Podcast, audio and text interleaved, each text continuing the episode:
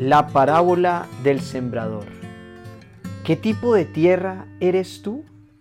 En este capítulo hablamos sobre la palabra de Dios, evangelización, la historia sin fin y muchas cosas más. Recorre con nosotros el camino del Evangelio. Bienvenidos.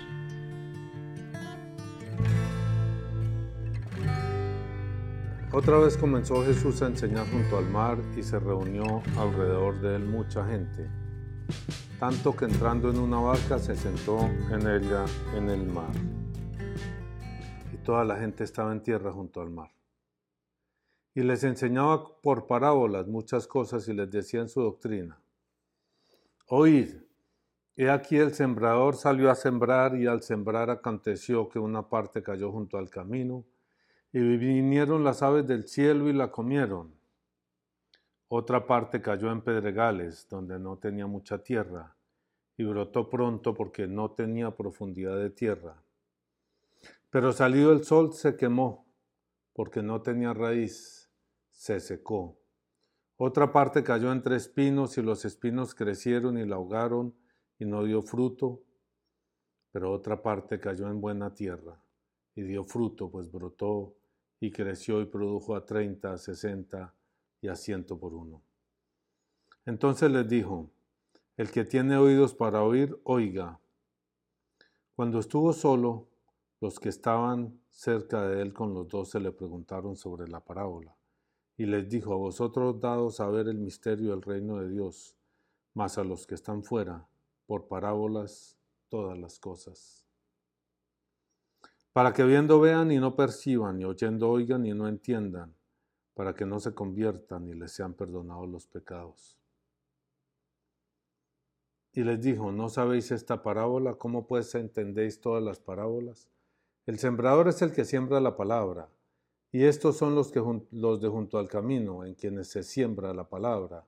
Pero después que la oyen, enseguida viene Satanás y quita la palabra que se sembró en sus corazones estos son asimismo los que fueron sembrados en pedregales, los que cuando han oído la palabra al momento la reciben con gozo, pero no tienen raíz en sí, sino que son de corta duración. Porque cuando viene la tribulación o la persecución por causa de la palabra, luego tropiezan. Estos son los que fueron sembrados entre espinos, los que oyen la palabra, pero los afanes de este siglo y el engaño de las riquezas y las codicias de otras cosas entran y ahogan la palabra y se hace infructuosa. Y estos son los que fueron sembrados en buena tierra, los que oyen la palabra y la reciben y dan fruto a treinta, a sesenta y a ciento por uno. Muy bien, tenemos como tres partes. Tenemos como tres partes en esto. La primera parte de la presentación del Señor. El hecho de que habla desde una barca. Enseñando junto al mar había tanta gente que no, no hubo manera. Sino que trajeron una barca y se, se sentó en ella en el mar y toda la gente estaba en tierra, junto al mar. Mucha gente. Luego, el hecho de que les enseña en parábolas, que después va a explicar por qué de una manera bien extraña. La parábola y luego la explicación de la parábola, o sea, cuatro partes. Pues interesante eso, ¿qué querrá decir eso de por qué, por qué una barca? ¿Por qué te llama la atención eso de que, por qué te llegaba cuando decías una barca? Pues yo creo que muchas cosas. Primero que todo, pues hace una referencia al tipo de personas que son, eh, son gente en el mar, son gente como sencilla, se reúnen ahí entre la arena en cualquier parte, ¿no? Eh, la barca pues siempre tiene un simbolismo, ¿no? La barca nunca se queda quieta, la barca siempre está en movimiento. La barca tiene como un destino, nos dirigimos en alguna dirección. Y luego, luego el por qué habla en, la parábolas. Yo me gustaría primero que miráramos eso y después vemos el significado de la parábola en sí. Cuando estuvo solo, los que estaban cerca de él con los doce le preguntaron sobre la parábola y les dijo, a vosotros os es dado saber el misterio del reino de Dios, mas a los que están fuera por parábolas todas las cosas. ¿Por qué? Para que viendo vean y no perciban, y oyendo oigan y no entiendan, para que no se conviertan y les sean perdonados los pecados. Suena como, como como agresivo. ¿Para qué les va a enseñar entonces si, si no les va a enseñar? ¿Verdad? ¿Para qué les enseña si no les enseña?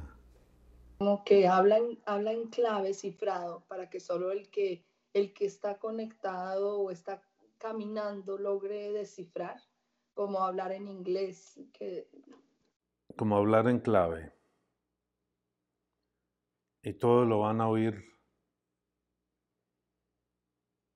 Pero solo lo, entienden los que tienen la clave, eso es lo que significa hablar en clave. Los que tienen la clave, los que tienen la llave que abra el libro. ¿Y qué van a encontrar los que abran el libro?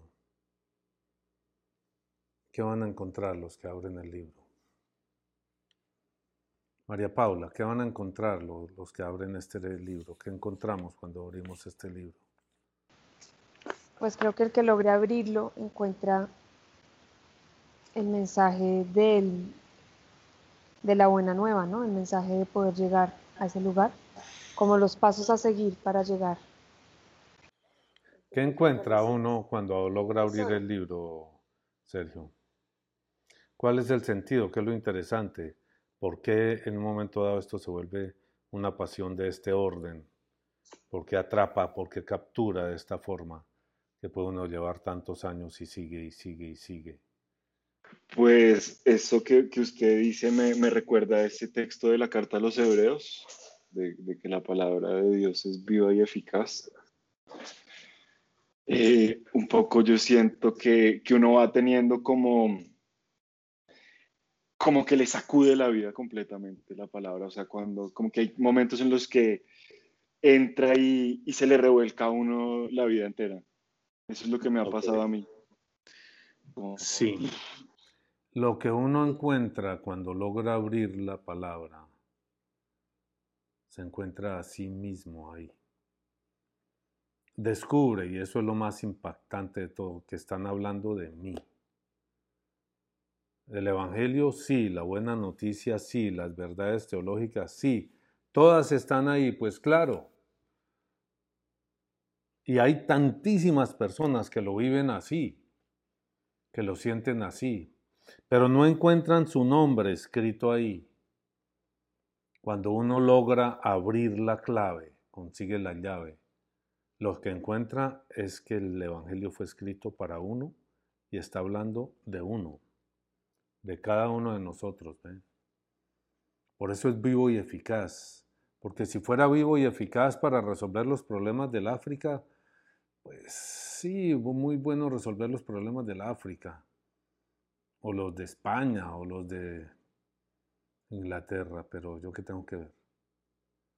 Somos esencialmente así, buscando nuestra respuesta. Todo el tiempo estamos buscando nuestra respuesta. Cuando uno logra abrir el Evangelio y esa es la sorpresa inmensa, es que están hablando de mí están hablando de mi vida, me explican mi vida, me explican mi existencia, me explican mi pasado, mi razón de ser, el por qué me ocurrió esto y esto y esto y esto, y le da sentido a mi vida. En la parábola uno se va a ubicar cuando logra la llave. Eh, yo soy de estos. A mí me pasó así y ahora estoy así. Está hablando de mí, la palabra de Dios está hablando de mí. Mientras tanto, uno mira el Apocalipsis y dice, pues es un señor allá con la cabeza toda enredada. ¿Qué fue lo que vio? ¿Dónde estuvo? O empieza a dar vueltas, ¿no? Como hacen tantos, ¿no? Es que se encontró con un ovni y el ovni lo transportó a no sé dónde y, etcétera, se, desdobló. No, está hablando de su vida. De su vida está hablando el Evangelio a los que nos escuchan ahorita en el podcast. Está hablando de su vida. Cuando usted logre abrir la palabra, va a descubrir que está hablando de usted. Está hablando de lo que usted hizo hace 10 años. Y de lo que hizo hace 15. Y de lo que lo atormenta hace 40 o 50 años. De eso está hablando. Es la respuesta para su vida. Eso es lo que hace esa clave cuando uno logra entender la parábola.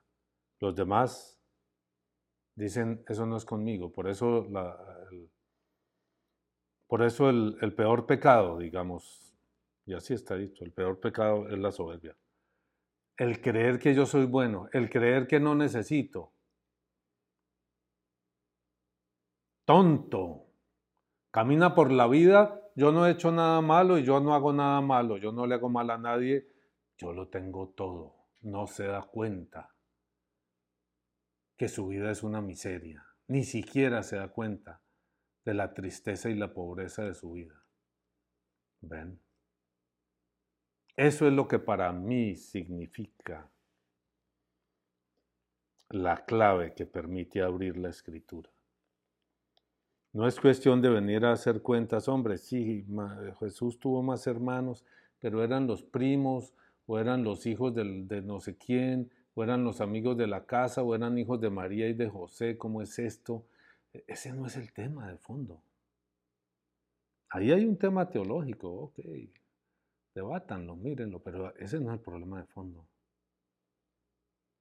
El problema es que me está hablando a mí en esta parábola. Ok, miremos la parábola. Aconteció que una parte cayó junto al camino y vinieron las aves del cielo y la comieron. La escritura está ahí hace dos mil años. Casi que en todas las casas de la cultura nuestra, de la cultura occidental, hay una Biblia. Nadie la abre, casi nadie la abre, casi nadie se da cuenta de que la respuesta de su vida está ahí. Por lo menos yo pasé muchos años así. Más aún a, alguno de mis amigos le gustaba leer la, Biblia. Así como leía la Biblia, como leía, así hablaba Zaratustra, o cualquier libro que caía en sus manos. Otras épocas, otras veces era el Principito, y cogía frases, frases de moda, frases interesantes de una cosa y de otra, y así leía la escritura, ahí estaba desde entonces han pasado 50 años. Y él todavía no ha entendido que estaban hablando de él. Y todavía está buscando respuestas para su vida en cosas que se inventan, en locuras, en, en ideas que saca mezclando un poquito de cada una de esas cosas, un poquito de Biblia, un poquito de Nietzsche, un poquito de, de este otro pensador, de esta otra curiosidad. Cayó junto al camino y vinieron las aves del cielo y la comieron. ¿Y qué nos dice quiénes son las aves del cielo? En la explicación él dice más abajo que Satanás. Las aves del cielo son Satanás. ¿Se acuerda María Paula cuando usted se reunía con nosotros y yo le decía, Palita, no se preocupe, tan pronto usted salga de esta reunión, tan pronto usted salga a la calle, todo lo que está viendo en este momento y entendiendo se va a borrar. Y va a decir, ese tipo está loco. Esas son cosas que se inventa. Y a casi todo el mundo le pasa eso. La persona se sienta con uno y uno empieza a hablarle y la, la persona empieza a ver y a entender y uno le pone ejemplos y le pone ejemplos de la vida de uno y de la vida de ella y de una cosa y de otra. Y la persona empieza a ver y dice, uy, pues claro, esto es así, por e-, uy, claro, yo he estado haciendo las cosas así mal o lo que sea. y apenas sale, se le olvidó. Y la razón es específica. No se le olvidó porque tenga mala memoria. Nadie es tan, tan desmemoriado, tan tonto. Se le olvidó porque hay una intención. Porque hay seres que vienen a borrarle de su mente lo que a ellos no le conviene que, ellos, que la persona tenga en su mente. Es Satanás y su gente. Pala. Que eso sí a mí me, me acuerda mucho. O sea, ese, eso que me pasaba porque, porque era todas las veces y uno salía como con el propósito, o por lo menos a mí me pasaba, cuando hablaba con usted yo salía con el propósito, bueno, esta vez sí no se me va a olvidar, vez sí vamos, sí como con, la, con el ánimo, porque además uno dice como no, yo quiero cambiar, yo quiero, ya ahora sí en serio, esta vez sí es en serio. Y salía con todos los ánimos y no, no le duraba uno una semana cuando ya otra vez empezaban pues cosas que uno piensa que son pensamientos de uno, ¿no? Como, ay, pero eso es una bobada, eso, ay, entonces sí exagera. O bueno, un montón de cosas que uno le empiezan a llenar la cabeza y se va otra vez uno por lo que estaba antes. Pues yo diría que a usted no le duraban una semana, le duraba de verdad. Salía de la oficina mía, tan, bajaba la escalera, por ahí todo iba bien, ¿sí? Se despedía, saludaba a las personas y cuando salía a la calle empezaba. Sí, sí, sí. Y yo creo que en la esquina, cuando iba a coger el bus o lo que fuera, el taxi o lo que fuera, o el carro, ya estaba diciendo, eso son locuras de este tipo. Y hasta la próxima. A vivir en el mundo hasta la próxima. A vivir del mundo y para el mundo hasta la próxima. Sí, empieza uno también a huirle a esas conversaciones. Entonces yo, ay no, Antonio estaba en la casa, va a ir a comer, yo mejor busco otra cosa que hacer hoy si uno empieza como a huirle porque uno sabe que se va a volver a encontrar con, pues, con la realidad. Sí, a mí...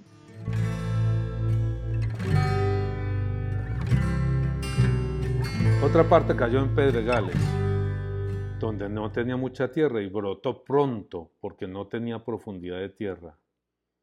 Pero salió el sol se quemó y porque no tenía raíz se secó. La explicación. Estos son asimismo los que fueron sembrados en pedregales, los que cuando han oído la palabra al momento la reciben con gozo, pero no tienen raíz en sí, sino que son de corta duración, porque cuando viene la, la tribulación o la persecución por causa de la palabra, luego tropiezan. No sé el Señor por qué no dijo. Ah, porque lo pone en el siguiente texto. Estos fueron los que fueron sembrados entre espinos los que oyeron la palabra, pero los afanes de este siglo y el engaño de las riquezas y las codicias de otras cosas entran y ahogan la, ahogan la palabra y se hace infructuosa. Luego vienen las tentaciones. Y las tentaciones no son propiamente, oiga, María Paula, ¿le parece bien que vayamos a matar a alguien? Porque María Paula va a decir que no, esa no es la tentación que ahoga la palabra. Yo creo que María Paula a la salida de mi oficina nadie le proponía ir a matar a nadie, ni ir a robar un banco, ni siquiera las otras cosas. Tampoco le proponían nada de eso, le proponían simplemente, oiga, eso que este señor dice es muy exagerado. Vivamos, vivamos, mire, hay que ir acá, hay que ir allá, hay que estudiar, tengo examen esta tarde, tengo examen el otro, hay una fiesta el viernes, que fulanito me llamó, que si le contesto, que si no le contesto, que fulanita, que tengo una... Y, se fue, y se fue, y se fue, y se fue, y se fue, y se fue por el mundo. Los afanes de este mundo, los afanes de este siglo. Para mí este texto, pues ya mirándolo como con, estos ojos, me, me pone un poquito emocional bueno, sigamos un poco mientras Sergio se tranquiliza. Y ahora nos explica, ahora que esté más tranquilo, nos explica por qué, por qué lo golpea con tanta fuerza. Eh, me parece que el, que el tema es claro y encuentra uno su vida nuevamente ahí. Encuentra uno su vida. Está hablando de mí, está hablando de mi historia. Está hablando de mi, historia, de mi historia antes de conocer a Jesús en el que tantas, palabras, tantas veces vino el Señor a sembrar y tantas veces yo me fui para otro lado, le di la espalda, o como dice un poema que hay por ahí, le dije mañana, mañana, mañana. O simplemente había cosas que me parecían más interesantes en este mundo, cuando iba creciendo. Las fiestas, las mujeres, las niñas, el trabajo, el estudio, el dinero. Juliana, ¿qué opinas? Sí, estoy, estoy muy de acuerdo contigo. Lo, que, lo interesante es ese descubrir qué es la historia de uno, lo que cuenta cada texto, y eso hace toda la diferencia. Cuando uno lee los textos así, es realmente mm, encuentra uno respuestas a lo que uno está buscando, realmente le ha... Ok, pero, pero discúlpame porque te voy a contradecir. Tú siempre dices que hacía lo que yo digo, pero yo no estoy, yo no estoy hablando de eso. Yo no estoy hablando de que, de que uno lea el Evangelio tratando de, entender que está hablando de mí. Yo no estoy hablando de eso. Es algo más que eso, ¿no? Es algo más bien parecido a lo que sucede en la en el libro este de Michael Ende en la historia sin fin, ¿lo recuerdan? Que el niño abre un libro y empieza a encontrar, pues Ende es de esta línea, yo creo que Ende leyó la palabra y, de eso está hablando. Y el mismo nombre de Michael Ende, el escritor, pues tiene ese significado. Miguel, Miguel, el fin. Miguel el fin, ¿no? El arcángel Miguel y el fin de, los tiempos, de eso está hablando. Está revelando, está mostrando a través de parábolas. La gente lo lee, hace una película, les parece muy bonita, sí, pero nadie tenía la llave y no supo de qué estaba hablando. La mayoría de la gente no supo de qué estaba hablando, especialmente dos libros de Michael Ende, no, no conozco los otros, que son Historias sin fin y Momo. Está hablando este muchacho, no recuerdo el nombre, empieza a leer un libro y empieza a descubrir que el libro está, está contando su historia. Está contando no su pasado, sino lo que está pasando en este momento en él. Entonces lo cierra asustado y dice, ¿esto qué es? El libro está contando lo que a mí me está pasando. Está diciendo que abrí un libro y que esto... Entonces lo cierra y lo vuelve a abrir y sigue contando la historia. Le cerré el libro asustado y lo volví a abrir y esto y esto y esto. Esa es la historia que está contando el libro de Michael Ende, de, la historia sin fin. Es cuando uno descubre, Juliana, no es que uno trata de meter esto en su vida, como hace la gente. Ah, sí, está hablando de que hay que ser bueno y está hablando de que yo tengo que hacer las cosas más bonitas. Y entonces, y lee una palabra del ex padre Gonzalo Gallo, me llegó en estos días. Muy bonito, muy bonito el texto de esos así, dulzarrones, ¿no? Y me pregunta esta persona, ¿le gusta? Y yo le digo, pues, déjeme ver, déjemelo pensar un poquito. Y después le digo, no, no me gusta, no me gusta. Porque lo que está haciendo es adormeciendo. Porque lo que está haciendo es haciéndole a usted pensar que usted está en el camino correcto y que usted es buena. Y yo creo que ni lo uno ni lo otro. Lo que está haciendo es impidiendo que usted mire a profundidad su vida pues claro, la persona ahí medio dijo, sí, pero esto y aquello. Después, no, no puedo hablar más, estoy en la calle. Después, me quedé dormida, me quedé dormida. Sí, yo sé, se quedó dormida. Es un pequeño despertar el que ocurre cuando uno ve su historia aquí. No es traer el libro a mi vida, es salir de mi vida para meterme en el libro. El libro. Sergio, ya, está, ya nos puede contar por qué tuvo este momento. Voy a intentarlo. Pues lo que pasa es que a mí, a mí la palabra de Dios me sacó de, la muerte, si me entiendes? O sea, así. No, no, no figurativamente, sino literalmente. Literalmente, o sea. Entonces, entonces por eso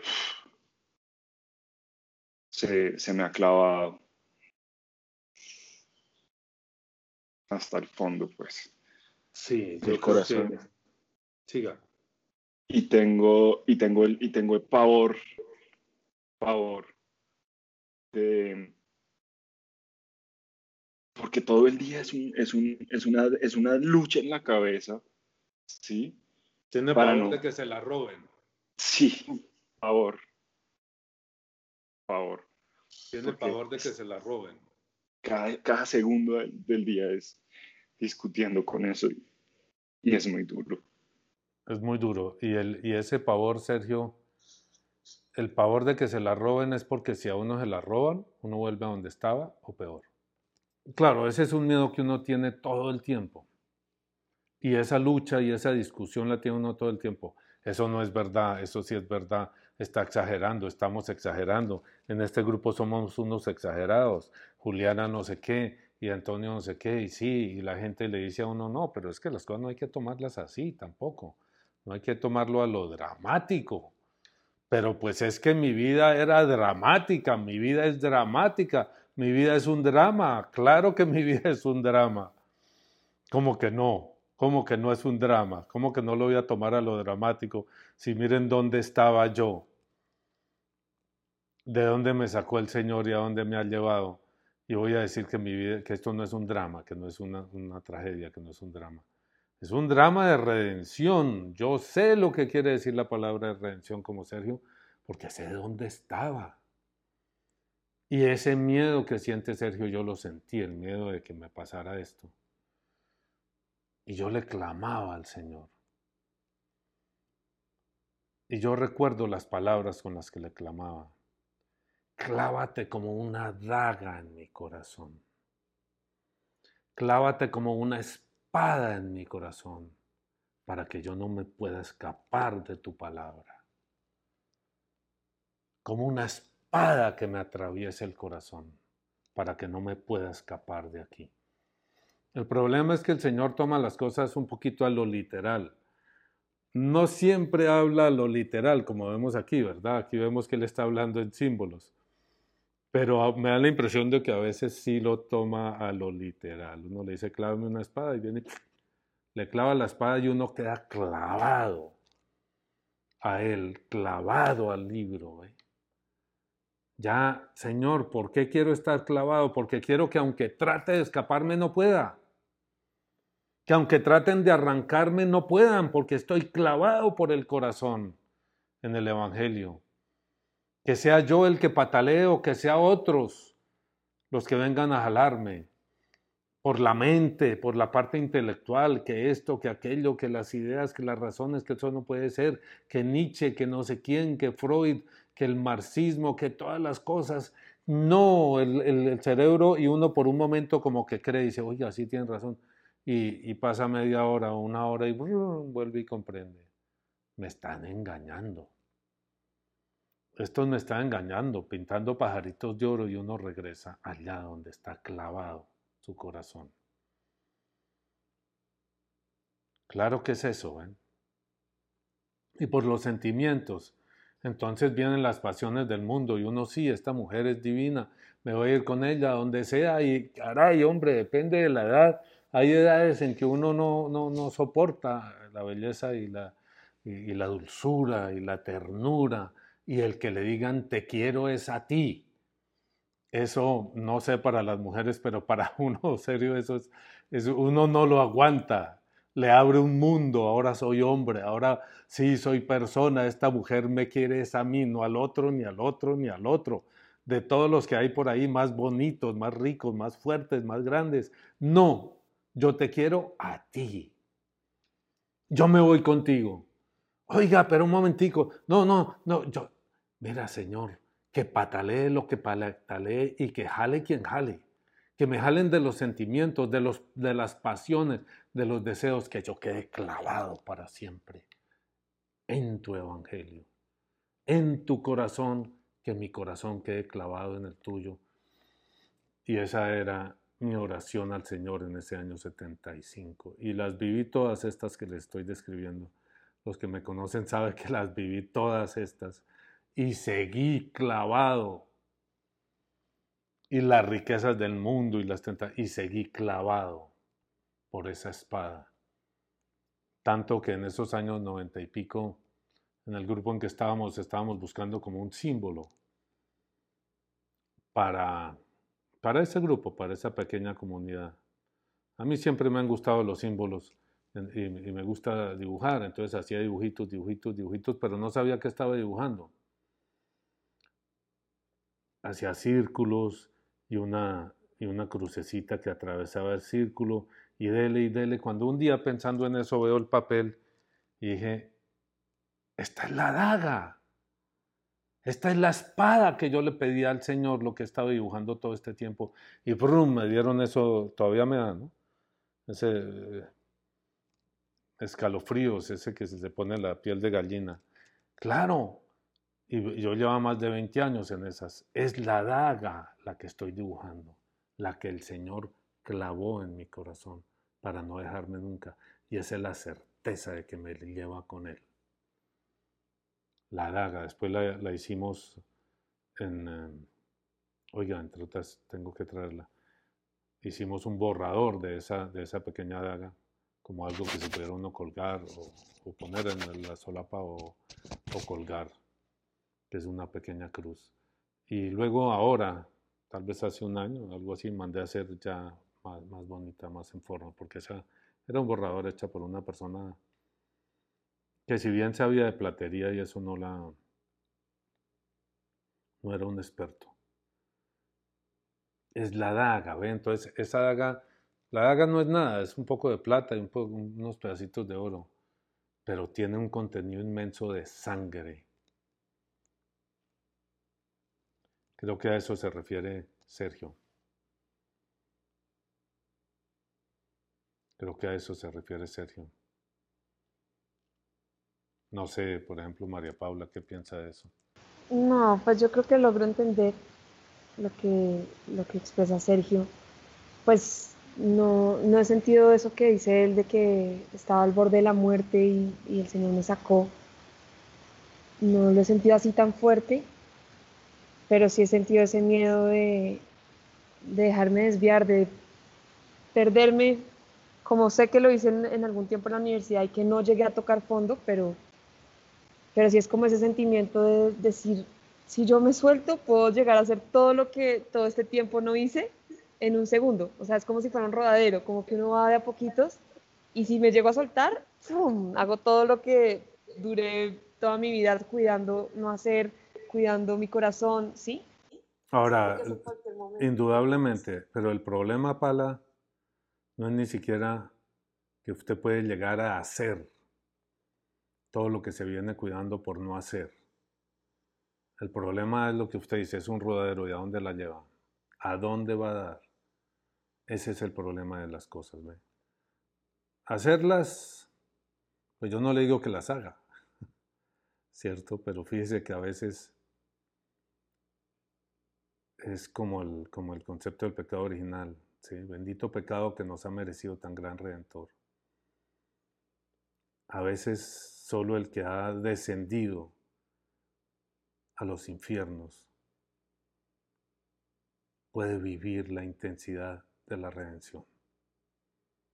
Y pedir eso, clávame en tu corazón, clávame en tu evangelio, como sea, como sea, del corazón a mí, atraviésame el corazón.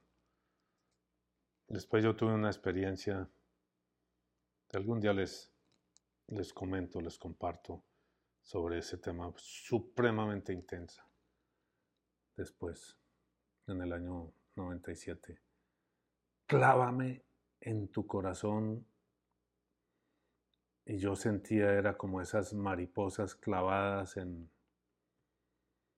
en un marco de esas colecciones de entomología o no sé qué se llaman. Cuando éramos niños coleccionábamos mariposas así, un poquito cruel la experiencia. Así, pero quedan clavadas allá y no se pueden escapar. Porque va a haber un día en que yo digo, me voy, me voy, me voy, no soporto aquí, me voy tras esta mujer, me voy tras esta pasión, me voy tras este dinero, pero estoy clavado y no me puedo ir. Eso es lo que uno busca y lo que quiere. Y esa es la única protección, porque uno, uno falla. Uno falla, Él no. Uno falla, Jesús no. Clávame por el corazón como una daga. Hazla entrar. Y el agua sale a borbotones, la sangre sale a borbotones. Muy bien.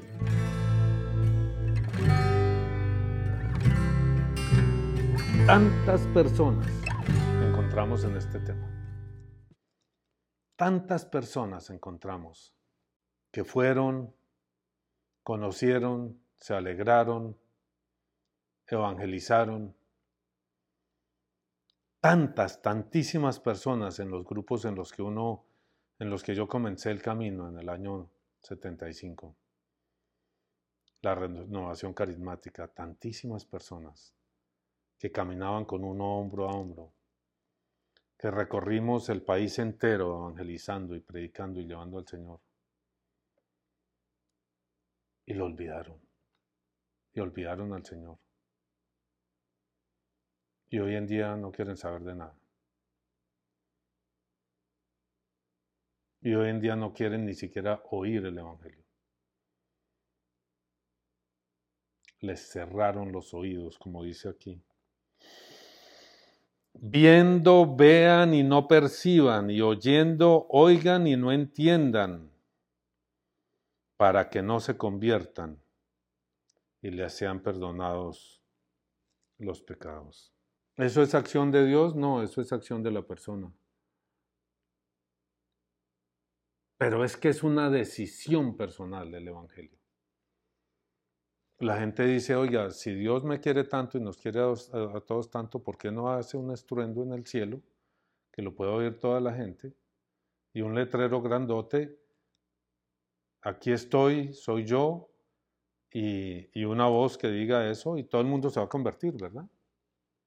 Todo el mundo se convertiría y seguiría. Yo sí me he imaginado eso. Yo sí me imagino eso como, por favor, o sea, que sea así tan evidente para todo el mundo que, que no toque esta cosa, ¿no? No toque esta cosa de navegar por el corazón de uno, que no toque tomar decisiones en el corazón de uno, día a día, paso a paso. Opto por el bien, opto por la vida, opto por el ser, Opto por el amor día a día, paso a paso, porque él vive, opto por la verdad, porque él vive, el que vive día a día en su corazón, optando por el bien, por la verdad, por el amor, por la lealtad, por la generosidad, va a encontrar a Dios sin necesidad de que aparezcan letreros en el cielo. Porque las personas que piensan así, lo que no saben es que el obstáculo que les impide ver esas señales inmensas que existen es su propio corazón. El obstáculo es el corazón, de manera que si hubiera un letrero así, que a veces como que aparece, no lo podrían ver, porque su propio corazón, lo que han hecho mal o la necesidad de tapar y esconder las maldades que han hecho, las intrigas, las traiciones, los engaños, las perversidades, la necesidad de esconderlos, de no reconocer y decir, mire, yo hice esto y yo hice esto y yo hice esto. Todo eso es lo que le impide a la persona ver la realidad de Dios. La realidad de Dios yo diría que sí es evidente. En contraposición a algunos pensadores cristianos que consideraban que, que Dios no es autoevidente. Por eso las pruebas eh, lógicas y razonables como las cinco, las cinco pruebas, las llaman pruebas o las cinco vías de, de Santo Tomás de Aquino. Necesito probarle en su cerebro que sí es viable y sí es posible y sí es razonable y lógico que Dios exista. Pero no es porque Dios no sea evidente, Dios es evidente, es porque su corazón está dañado y sus ojos están cegados por su corazón y por eso no lo puede ver. Ah, es como que, pues para, para eh, en la parábola el corazón es, es como la tierra en donde cae la palabra, ¿sí? ¿Cierto? O sea, es un corazón o pedregoso o, o espinado o es, o es una tierra buena. ¿Sí? ¿Es algo así? Sí, yo creo que hay muchas cosas de esas. El corazón al comienzo, el de todos es por el estilo, pero hay corazones que se vuelven malvados, que ya viven es intrigando, manipulando, utilizando a las personas que todo el tiempo están calculando, ¿qué saco yo de aquí? El cebellé, que llaman en, Colombia, ¿no? El cebellé. ¿Qué quiere decir el cebellé? Pala. El cómo voy yo. C, B, Y. ¿Cómo voy yo en este negocio? Todo el tiempo, ¿cómo voy yo? Todo el tiempo está intrigando. ¿Y qué gano? Si yo evangelizo, por ejemplo, y si yo me dedico a esto, ¿cuánta plata podría ganar? De golpe sí me gustaría que, que las cosas que, que uno dice, las cosas que uno entiende y lo que el Señor le manda fueran más fáciles de, de comprender en la iglesia y de hablar en la iglesia y no generaran rechazo. Pero por otra parte, pues vemos tantas de las personas que, que emprendieron el camino del Señor, casi que la mayoría de los que emprendieron un camino sincero, terminaron generando ese mismo rechazo. Por lo menos a nosotros no nos han metido a la cárcel. Fíjese, Sergio,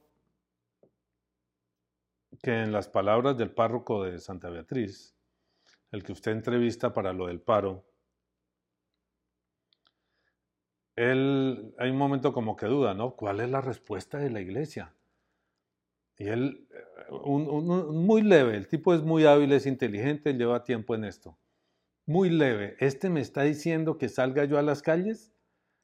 ¿Sí? Mamola, que yo no voy a salir a la calle para que me cojan a piedra. ¿Sí? O lo que sea, pues. No, le toca a usted, fue lo que le dijo. Es que son ustedes los que tienen que encarnar a Jesucristo. No lo dijo en esas palabras, pero eso estaba diciendo. Encarnar a Jesucristo allá en el mundo, allá donde se hacen los negocios, allá donde están tirando piedra. Son ustedes los que tienen que elaborar las respuestas y proponerlas y lucharlas, encarnarlas. Vamos a hacer nuestra vida así como el Señor nos dice. Y yo creo que eso es lo que quiere decir los que oyen la palabra y la reciben y dan fruto a 30, 60 y a ciento por uno. Eso es lo que nos está diciendo ahí. Vayan, encarnen la palabra. No le está diciendo vayan, enseñen cuántos libros tiene la Biblia. Sí, pues hay que enseñarlos para que la gente se vaya metiendo en el cuento, ¿sí? Pero pues eso está ahí en Google.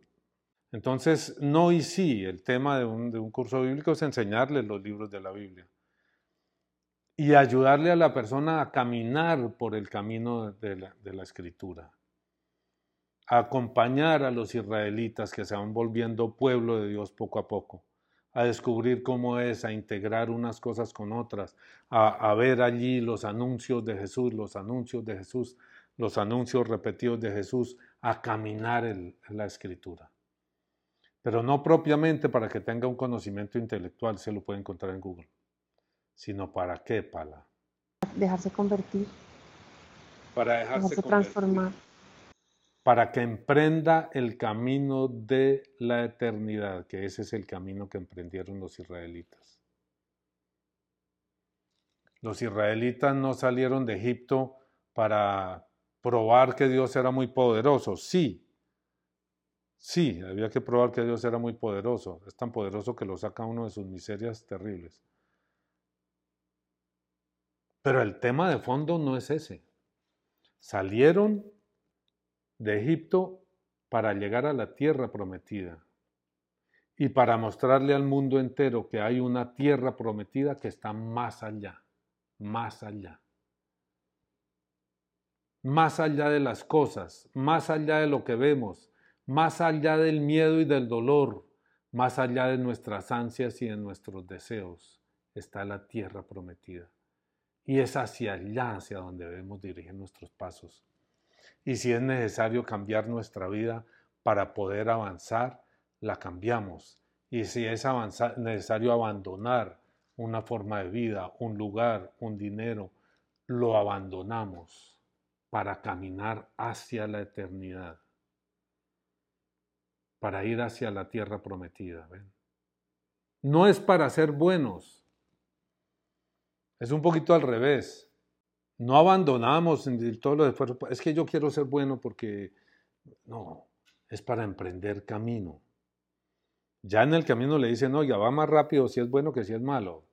Ser bueno es como complicado, pero va más rápido si es generoso que si es egoísta. Va más rápido si es amable que si es agresivo. Va más rápido si aprende a dar que si aprende a tomar. Entonces uno coge eso para ir más rápido.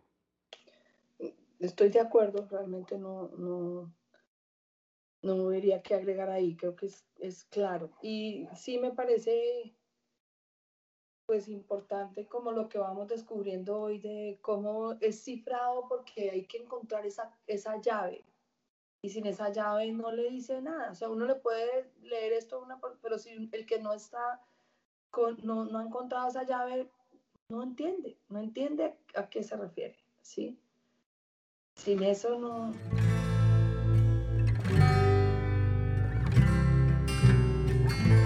Sí, la llave. Ok, cada cual tiene que encontrar su llave. ¿Y su llave qué es? Dios me está hablando. En el fondo no es otra cosa. Dios me habla a mí. Hace unos días, un par de días, estábamos aquí mm, planteando un negocio con una señora ahí. Y seguimos hablando, pues ya terminamos el negocio y, pues eh, estaba tarde y pues ella estaba esperando que bajara el tráfico para poder coger camino y no quedarse atascada en alguna esquina. Y entonces empezamos a hablar de estos temas, claro. Y ella decía, a mí lo que me aburre de eso es que hoy en día como que cada sitio donde yo voy, hay alguien que me quiere meter a Dios por las narices. Hay alguien que me habla de Dios. Voy en el avión y ahí el que está al lado, oye, hay que y yo le doy la espalda y me hago la voz. Y allá al otro lado, y mi papá hablándome de Dios, mi papá que era un sinvergüenza, y era no sé qué, y no sé qué, y donde, y llego al banco y la persona, yo, no, no, déjenme en paz. Y le decía yo, y, yo soy una persona buena, yo no necesito nada de eso. Yo no le hago mal a nada, yo, yo he optado por el camino del bien y todo eso. Y le digo yo, oiga, ¿Y no será que todo eso es que Dios la está buscando y la está llamando a usted? Porque a mí no me habla la gente de Dios. Juliana, a mí yo voy en el avión, nadie me habla de Dios. ¿Sí? Yo voy en el banco, me hablan de otras cosas, pero no me hablan de Dios. Yo voy a hacer un negocio, no me hablan de Dios.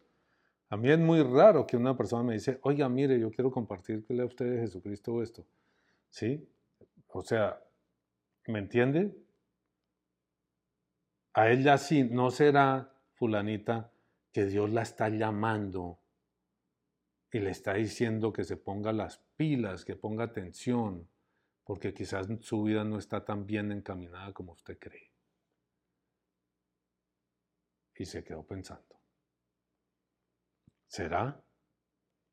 Puede ser, porque yo no le voy, puede ser, puede ser que Dios la esté llamando Puede ser que sea hora de responder. Y lo más curioso es que me puso un ejemplo, eh, no sé, ah, sí, en, un sentido, en el sentido que ella maneja el bien y el mal, de que hay una persona en problemas y, y, usted le ofrece la mano y no, no acepta esta solución, que le doy trabajo, que le doy esto, que le doy aquello.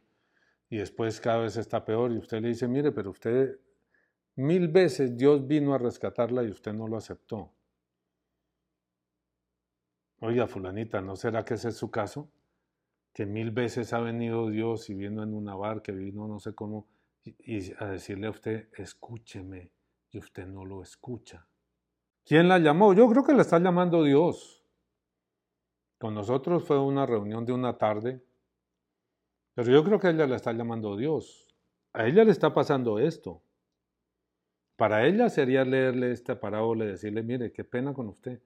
Pero esta parábola que tiene dos mil años es para usted. Es para usted. Hoy. Y si usted empieza a entender eso, el libro empieza a abrir. ¿Es para mí hoy? Sí, es para usted hoy. Y empieza a ver todas estas cosas que encajan unas con otras.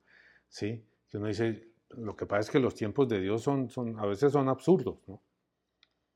porque es como que le da una pieza del rompecabezas a uno y pasan los años y pasan los años y pasan los años y, no llega la otra, la que encaja ahí, y llega un día en que encaja la otra pieza y uno, claro, era él, era él, y uno sale por las calles a gritar, era él el que me estaba llamando, me he encontrado con Dios y la gente, ay, otro lo quito. Sí, no, mi hijo, me decía mi papá cuando yo empecé con esto, pero papi, es que usted no entiende, es que esto es desde hace años. Es que me había quedado en punta. Conoceréis la verdad y la verdad os hará libres. Me llegó a mí un día que me metieron ahí a una cárcel. Este amigo mío que les digo, se le ocurrió escribirles ahí en la puerta con una puntilla, los policías conoceréis la verdad y la verdad os hará libres, para que cuando abrieran les quedara así en la cara. Y, y, eso se me grabó a mí a fuego, con puntillas me grabó a mí aquí en el corazón. Y después de todos los problemas, dolores y vicisitudes tremendos que tuve que pasar después de esa época, siempre estaba yo con esa esperanza.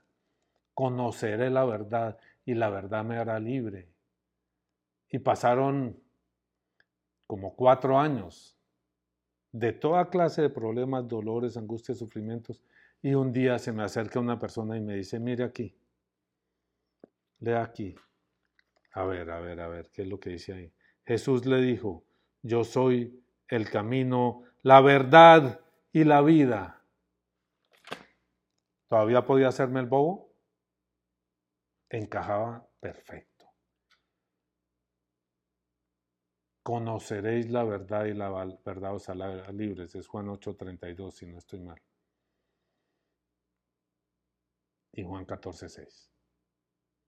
Jesús le dijo, yo soy el camino, la verdad y la vida. Y encaja.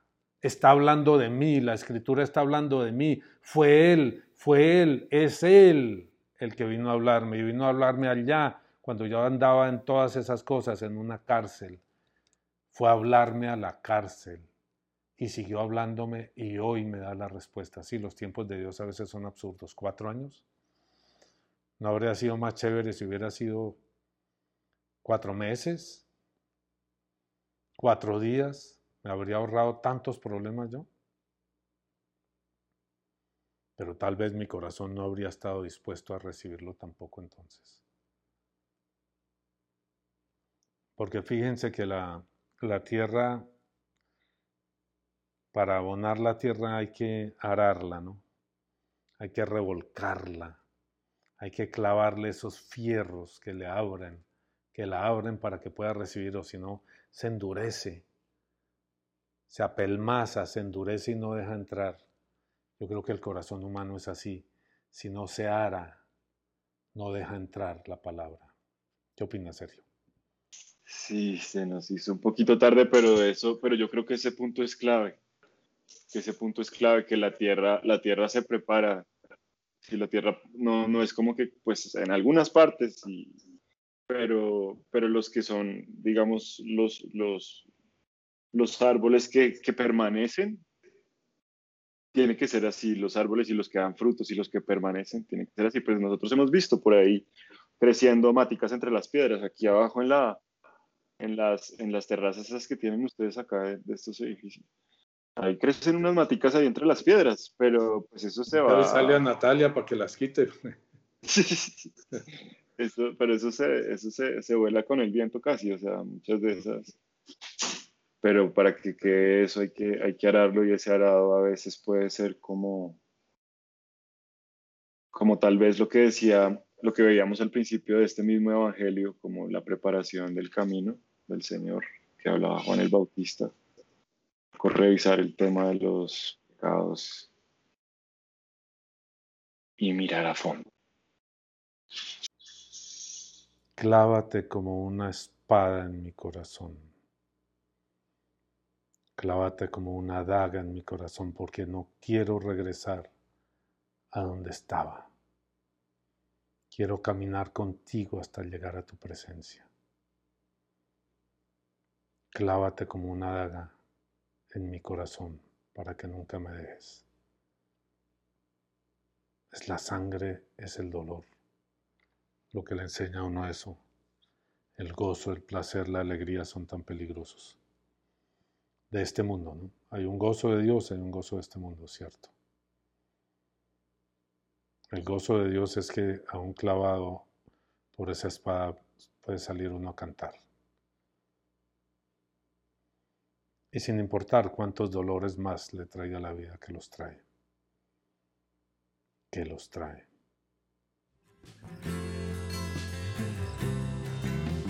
Si te gustó el video, dale like, suscríbete y no se te olvide tocar la campanita para no perderte ninguno de nuestros próximos videos. ¡Chao!